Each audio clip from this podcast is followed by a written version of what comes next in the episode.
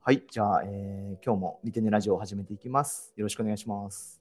よろしくお願いしまはいす。、今日はなんと10回目ですね。記念すべきですね。10回。こういうので10回も続いたことないですよ。いやー、これはでも、あれですよ。もううん10回なんてね、まだまだそう序盤の序盤なんで。はい、1000回目指していきましょ1000う。回、1000回やばいですね。えーっとあ、そうですね。今年初めての収録初ですね。2022年。明けましておめでとうございます。おめでとうございます。はい。年末年始休めましたか？年末年始、あれなんですよ。まあ、なんか話すと長くなっちゃうんで、軽く言うと熱が、うん熱出て、えー、そうなんだ。PCR 検査とかして、あ、そうなんだ辛かった思い出が蘇ってきました、今。無事陰性でした？そう、無事陰性だったんで、家族に会えましたという。じゃあよかった。よかった話ですね。はい、気をつけましょう。はい。じゃあ、えっと、今日早速始めていくんですけど、前回、ティティップスター開発部の萩原さん、ラリ,、うんラリオスさんからのごそうですね紹介ですね。うんはい、えー谷口大臣さんです。よろしくお願いします。はい、よろしくお願いします。はいモンスト事業本部マーケティング部というところに所属しております、谷口と言います。はいえーっと、2018年に新卒で入社しまして、ビジネス職ですですね。うんで、えーっと、まあ、入社してからずっとモンスト関連の、えーリアルイベントですとか、うん YouTube の動画ですとか、えーそういったところの、えー企画周りを担当しております。本日よろしくお願いします。はい、よよろろしくお願いしま。ますす。なんか新しいですよね。ビジネス職初？そうですね。初めてじゃないですか。ですかね初めてなんですね。そうなんです ね。そうなんですよなので、すごい楽しみですね。はい。はい。ありがとうございます。えなえっとリアルイベントっていうと、なんかも,、はいもう少し具体的に言うと、まあどどういうものをやってる？的に言うと、そのモンスト関連で言うと、その X フラッグパークっていう、うん。まあちょっと今うん。コロナ禍になってからなかなかリアルではできてないんですけど、コロナ禍になる前は毎年その夏の時期に、うん。えっ、と、幕張メッセのもう1ホールからまあ8ホールとうん。かそのぐらいぶち抜いて、毎年、えっ、と、2日間でうん。4、5万人ぐらいの、えお客さんがえー動員しているような、あの、結構大きい規模のイベントですとか、えーそういったのを、えーやってると。まあ、それ以外にも、あの、中規模とか小規模とか、いろんな、えーイベントとかをやってたりとか、まあ、うん最近だとオンラインのイベントとかもやってたりするんですけど、そういうのが具体的には挙げられるかなと思います。ううんん。X ラックパークいいですよね。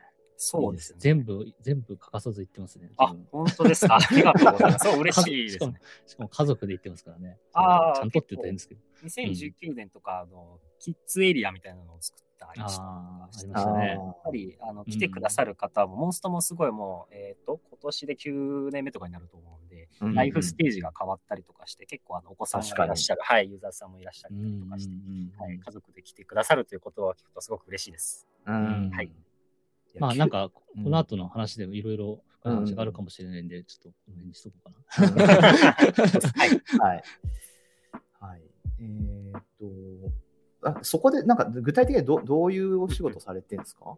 まあ、より具体的なところでいくと、うん。本当にイベントっていうと多岐にわたるんですけど、本当に、あのイベント中のそのいわゆる、えー、とコンテンツと言われる、あのじゃあなんだクイズをやるのかとか、そのゲームをはい。みんなでプレイするコンテンツなのかみたいなところをはい。企画するのもありますし、じゃあそうんのステージを実際にその告知をする、届けるっていうプロモーションですね。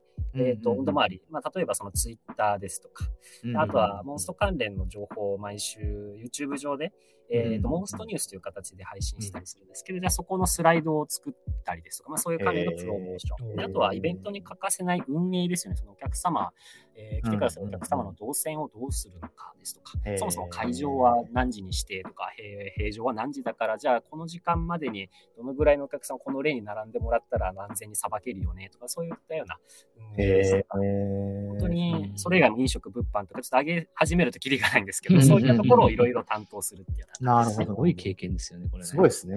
そうですね、なかなかなんかできない経験をさせていただいてるなっていう。はい。うんうん当時の、当時のって言ったらあれですけど、10年前のミクシーじゃ考えられなかったいや、考えられない。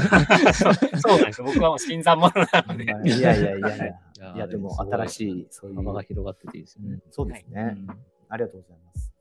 はい、じゃあちょっともうもう少し谷口さんの,、はいあの個人的なところとかも深めて深掘りしていきたいんですけど、はいミクシーに入社する時の話とかはい。っていうのが、あのどどんなストーリーだったのかなみたいなのをちょっと聞いてみたいんですけど。ストーリーでいくと、実はあの僕、うん。大学生の時に留年してまして、別にいいんじゃないですか。はい。なんで留年したねんってはいいうはいはい話でいくと、まあ、某あの配信プラットフォームを使ってですね、ネット配信にハマりまして、ほうほうほう。配信者をやってはい。で、それが面白すぎて大学のに行かずに留年したんですよ。えー、そんなにハマるものって何を配信してたんですか？えーっと、まあ、これも結構、その、いわゆる今だと YouTuber っていう方たちとかがいらっしゃるので、まあなんか顔出ししてなんか面白おかしなことやってたんじゃないかみたいなことやるんですけど、当時はまだ2015年とか16年だったんで、まあ全然 YouTuber っていう言葉もなくて、はいはいはい。なかった頃なんで、えーっと、みんながただただ雑談を垂れ流してるっていうような時代だったんですけど、うん。その中で僕一人だけがそのなんかラジオドラマを頑張って作って配信したりとか、えあとは、その、なんか、えっと、その配信プラットフォーム上でゲーム実況をしてる人はいたんですけど、ー、はい。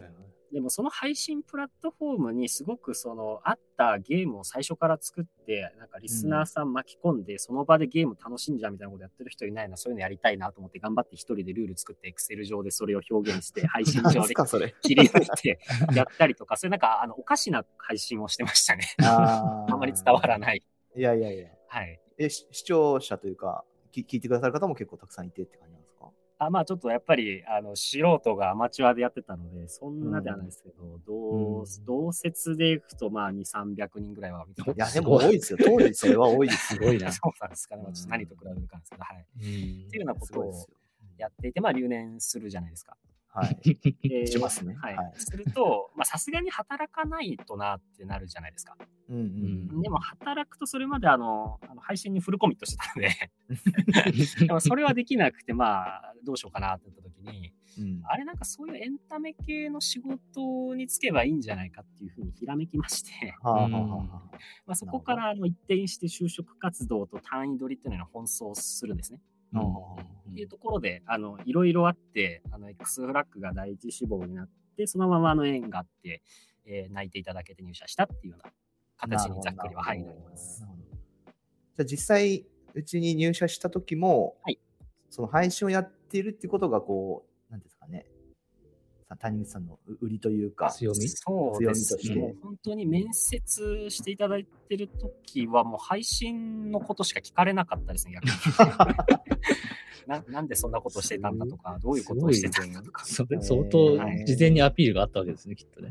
そうですね。れ そればっか聞こえる、聞かれると。わかりづらいと思ったら自分で資料を作ってましたね。ああ、いいですね。面接の時にこういうことやってましたっていう資料を見せたりとかして、で、面接をしてくださったのも、もう最終面接が、あの、現社長の木村浩二さんとかコキ、さん。うんはい、あの、二次面接も今、現千葉ジェッツ代表の田村さんですとか、はいはいそういった方々に面接していただいたっていうなるほど、はい。形になりまうす。んうんいや、なんか、あれですよね。この他に多分同じようなことやってる人って、はい。あの、弊社のその死亡してる人の中にいなかったと思うんですけど、うんだからすごい、まあ異色っていうか、まあうん目立ってたんじゃないかなってうん。いう。うん。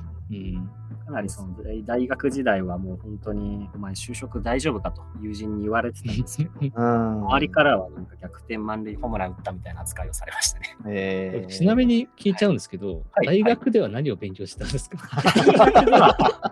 あの、一応経済学部に所属してはいたんですけど、一応、まあ、あの、そういうアカデミックな方はあまり頑張らずに、自うんうんうん分の趣味を追いかけて。いや、素晴らしいと思います。はいね、だ大学ってそういう側面はありますよね。自分のやりたいことを見つけられる、なんか、うん時間というかあー。まあなんか。いはいろんな人いますよね。そのね大学のことで、あの、ハマって、はいあの、つそのなんか、マッチする人もいれば、そうそうそうそう。ある程度こう自由な時間を生かして好きなことやって、そうですね。逆にそれが良かったみたいなケースもありますからね。うんうんそうですね。はいそうで。すね。いや、なんかすごい逆転ホームラン感もあるあるけど、普通に順順当というか、そういうか印象もちょっと受けましたね。好きなことをやってるなっていう感じが素晴らしいですね。好きなことをやって、そうですね。それを仕事にしようと思ったですね。うん。いや、もちろん苦労もいっぱいされてると思います。うんはい。はい、ありがとうございます。結構入社後に大きな仕事いろいろ任されたって話なんですけど、その辺の話も聞かせてもらってもいいですか？そうですね。はい。で、もともと、あの、今の話の入社する前のタイミングから、あの今挙げたような X ラックパークですとか YouTube のところに関わりたいっていう話をしてて、で、そこもすごく運よく配属の希望がバッチリ叶いまして、えっ、と、今の部署にいるんですけれども、うん。本当に、あの、若手のうちからかなりい。ろいろと任せていただいていて、まあ、はい。ざっくり今日お話できるとしたら2つかなと思ってるんですけど、あの、2年目で、あの、X フラッグパークの、えっと、2019ですかね。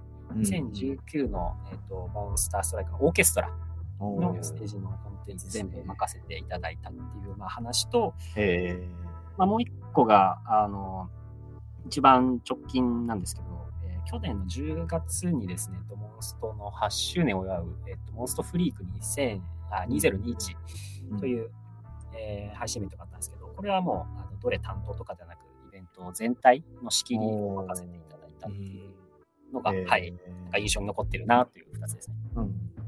最初のオーケストラの話は、はい。清水さん向けの話ですね。私の、いやあ、そうなんですか？僕はあの楽器をやってるのもあって、まあ、ええ。夫婦でやってるんですけど、はい。あの、まあ、オーケストラとか大好きで、えーまあ、はい。むむしろそのエクスラックパークの一番の目的は、このモンストオーケストラを見に行くっていうのがあるんですよ。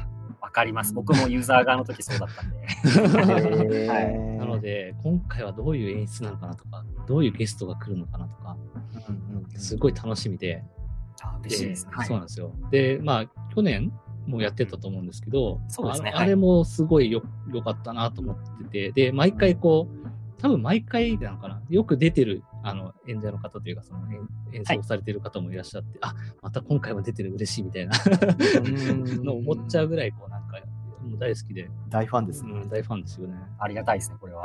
うんいいや、でも、こちらからしたら、そういう企画をしていただいてて、本当にありがとうございます。楽しませてあいやいやいやいや。本当に報われる瞬間なので、こういったのがいただけるのが。はい。でもすごい人気ですよね、やっぱりその、なんか、その参加者の中でもオーケストラは。そうですね。やっぱりその、オーケストラは、あの、数少ない初、エクストラックパークが始まった初期の頃からずっとやり続けてるコンテンツにはなるので、なるほどうんかなり定番化してきてる、かつ人気なコンテンツかなとは思います。はい。うんうんううんん何が大変ですかその中でこう、うんうん2年目で体験したときにこう、はい。何がこう大変だったな、みたいな。まあ、本当に大変なことしかなかったんですけど、まあそうですよね。はい。あの、そうですね。まあ一番大変だったなと思うのは、やっぱり2年目だったので、あの全然やっぱりイベントの知識もないですし、うん言ってしまうと僕自身その音楽経験は全くなくて、うん単純にそのモンストの BGM が好きっていうだけで手を挙げて担当させていただいてたってところがあるので、全く音楽の知識もなければ、イベントの基礎もまだ、あの、なかなか、えー自分の中にも自分のものにできてないなっていう時に、僕が全てそのオーケストラに関することは企画を考え、仕切り、社内外の人に働きかけ、えーと現実にして、形にしていかなければならないっていううん。ところで、やっぱり旗振り役をやるっていう意味で、その胆力みたいなところが試されたなっていう。あのやっぱり自信がなかったりとか考え抜けてないことっていうのは簡単に見破られてしまううんし、それだけですぐあのプロジェクトが止まってしまうので、ーもう必死こいて考え抜きに考え抜いたことっていうのをもう胸張って、えーみんなの前に出てって仕切っていくっていう、へーまあ、そういう鍛力的なところが鍛えられたかなっていうのは思いますね、そこでは。なるほど。うんはい。関わる人たちっていうのはどういう人が多いんですか？その仕事において？その仕事においては。えーっと、こう、その場合でいくと、本当にいろんな人と関わることになるんですけど、まあ、大きく分けて社内と社外っていうまずカテゴライズがあって、はい。えーと社内で行くと、まあ、もちろんその同じ部署の、えー、とエクストラフパークを一緒にやっている仲間たちっていうところに、えー、と毎週の進捗の報告っていうのもありますし、えー、とあとは社内にサウンドのチームがいますので、でサウンドの人たちとまあ打ち合わせなりをして、えーどういった形であの社外の制作会社さん、音楽の制作会社さんがいらっしゃるので、コミュニケーションを取っていくかみたいなともありましたし、まあ本当に、あのゲームの中に BGM を実装しようみたいな話とかもあったりしたんで、もちろんゲーム企画の方、はい UC の方みたいな、本当にあの、まあ、ニュースもえーやるので、プロモーションの人とか、もう本当にいろんな人と関わりますし、社外の人で言うと、さっき話ちらっと出ましたけど、うん。あのその時はあのコンペティションって言って、その、この案件をどの制作会社さんに発注するなるほどなるほど。はい、コンペ形式だったりとかしたので、もう本当にそうなると制作会社さん側の人、いろんな人とコミュニケーションを取るっていううん本当にいろんな人とコミュニケーションを取る、うんはい、うん仕事だなと思いますね。ーすごい裏側が聞けて面白いですね。実際にそのオーケストラのはい。方たちとコミュニケーションを取ることっていうのはあるんですか？仕事の中で。えっ、と、あるにはあるんですけど、うん意外とその割合は少ないんですよねそ。こは切り離されてですね。はい。やっぱりそのオーケストラの演奏者さんたちに、えー、と指示を出すっていうのは音楽的に分かっている人たちから話した方が良いであろうなるほどなるほどはい。うんそのその指示を出す人に僕からあの依頼を、オーダーを出してっていうのが多いですね。はい。はい。じゃあもう本当に仕切りの役目って感じですね。そうですね、もう本当の根本の企画の段階からですよね、そのどういったターゲットにどういったコンテンツを届けて、どういったものをゴールとするのかっていうところから、一から企画をしようっていうところなので、素晴らしいですね。はい。2000 2019年でしたっけ？最初は。そうですね、2019年が僕が担当したオーケストラですね。うんそのオーケストラは、はい過去のパークでやってきた、パーク、あ、そうか、パークだけなのかな？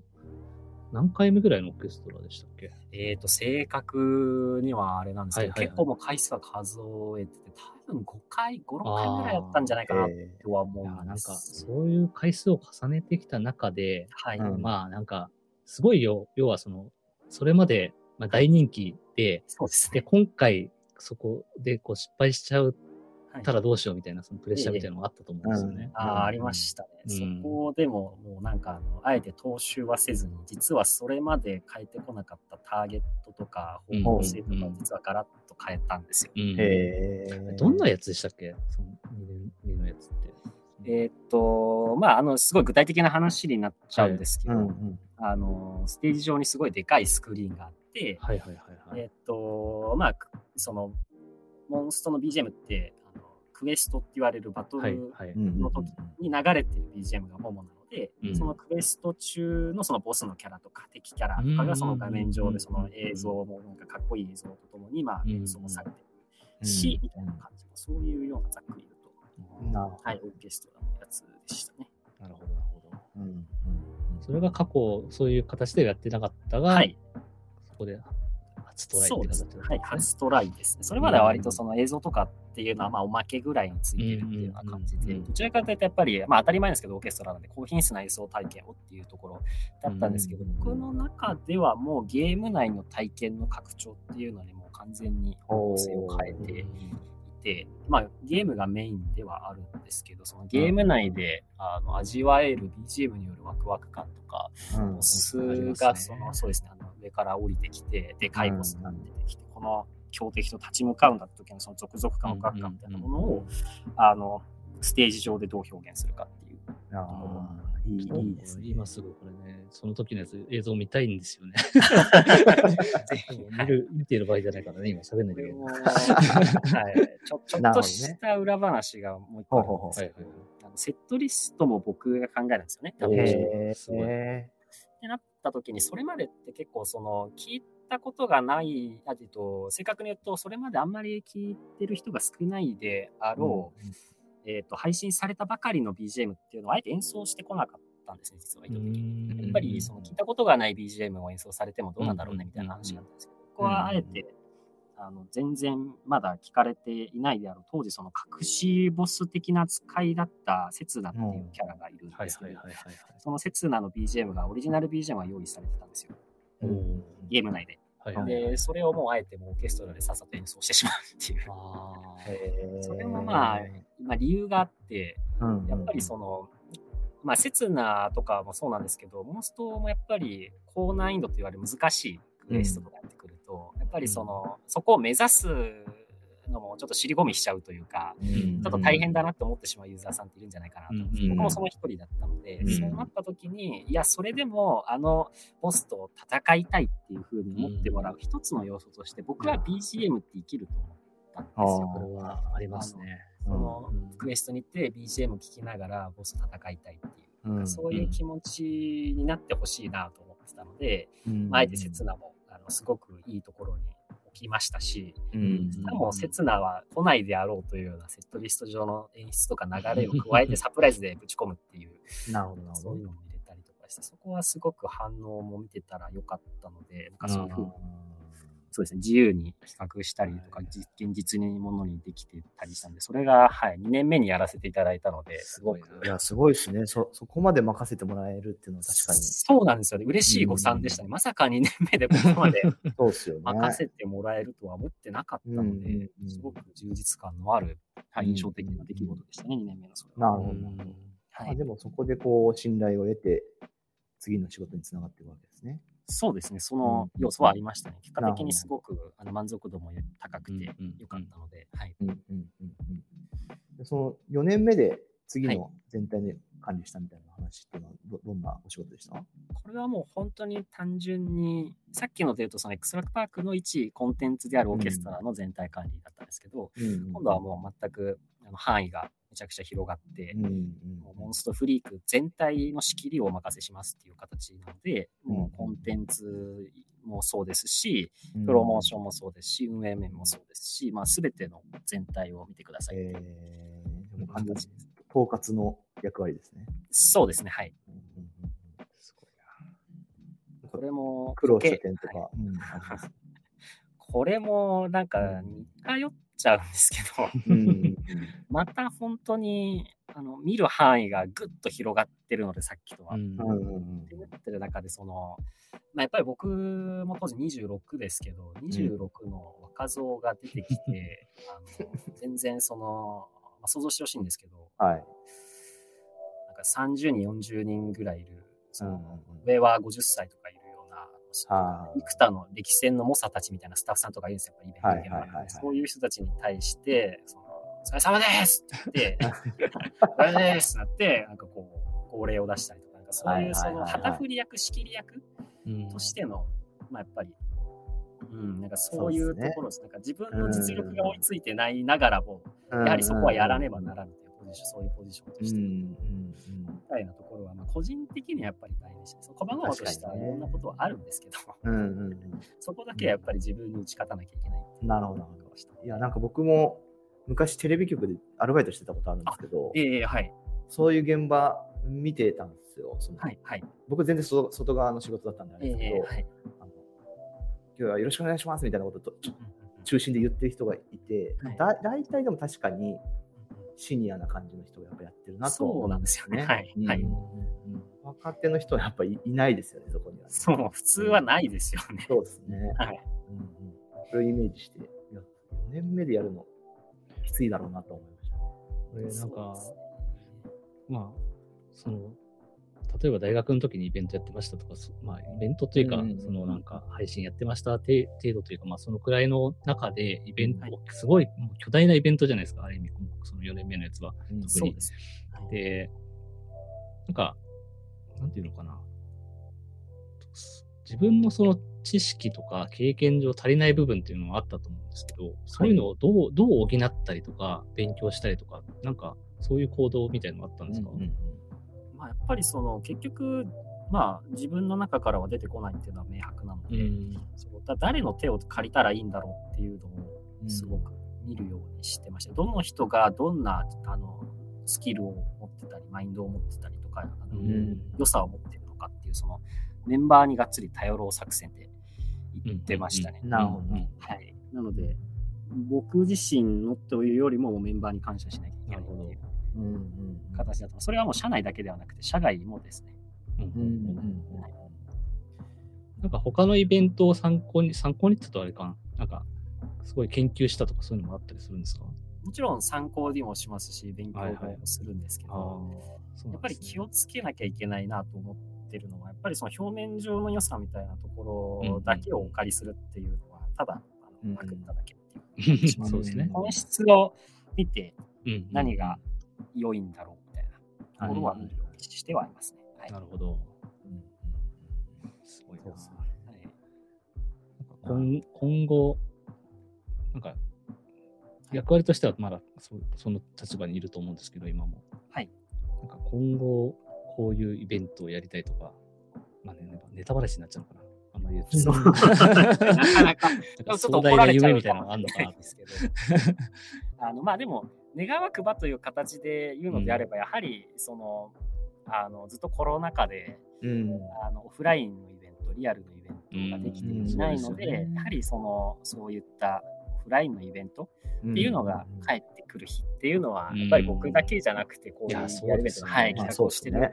人間どの、はい、方に聞いても、やっぱり、あのそういう日々が戻ってくるといいよねっていうん。プラスそうですね、まあ、戻るだけじゃつまらないから、まあ、あのコロナ禍を経て、オンラインでやってきた知見っていうのも合わさって、より面白い、えーものが届けられたらいいよねみたいな話はよくしますね。はいそうですよね。オフラインでやってた人たちみんな多分同じ思いで多分いて、うん。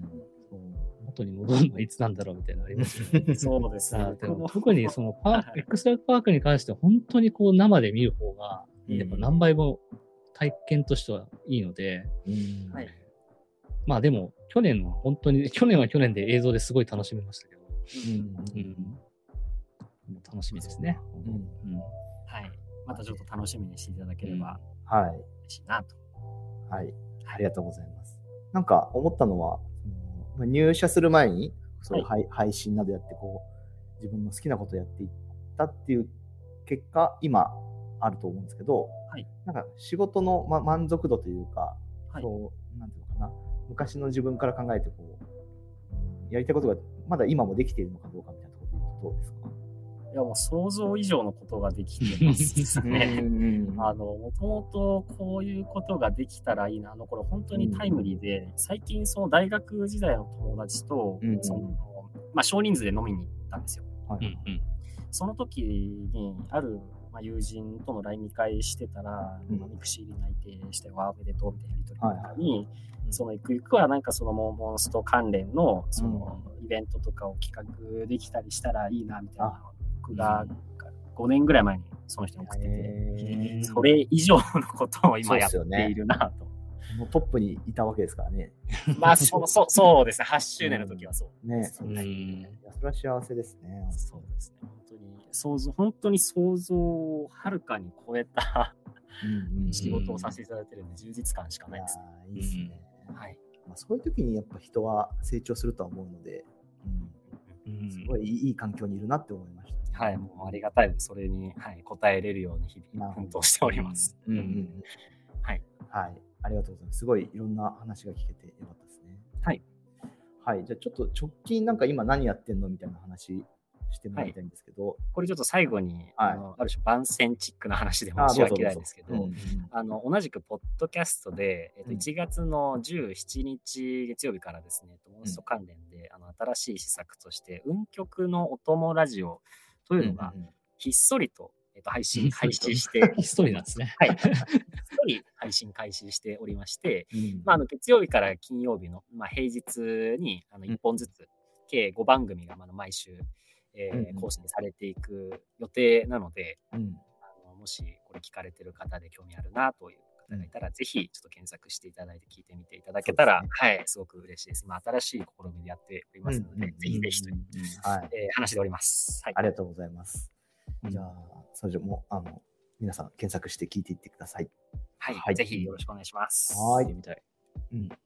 じゃあのあ、どうぞどうぞ。あはい。ちょっとだけ最後に補足すると、あの運極のお供ラジオっていう名前に込められてるんですけど、うんうん。あのぜひ、えーと、モンストのプレイしてると、その周回プレイって言って何回も同じクエストに行って、うんはいはいはい集めてっていうのプレイがあるんですけど、うんその時に、あの、一緒にお供になれるようなラジオというのを目指してですね。音声配信だけなので、まあ、モンストしながら、あの、同時に耳だけ貸していただく。なるほど。はいはい。そういうのをなんか目指したりとかするので、いいコンセプトだ。面白いですね。うん。はい、ぜひぜひ自というあまりこう運曲作りが結構飽きちゃうタイプなんで、ああ、わかります。はい、わかります。い、やでも、でもなんか決めたと思うようなやつは結構運曲作るんですけど、達成感はあるんですけどね、やっぱり。そそうなんですよの反面、ね。ただまあちょっとこういうなんかラジオ要素というか、つついでにこうなんか聞けるみたいな、みなんか見ながらとかは結構自分やったりするんですけど、うんうんうんけるのも面白いですね。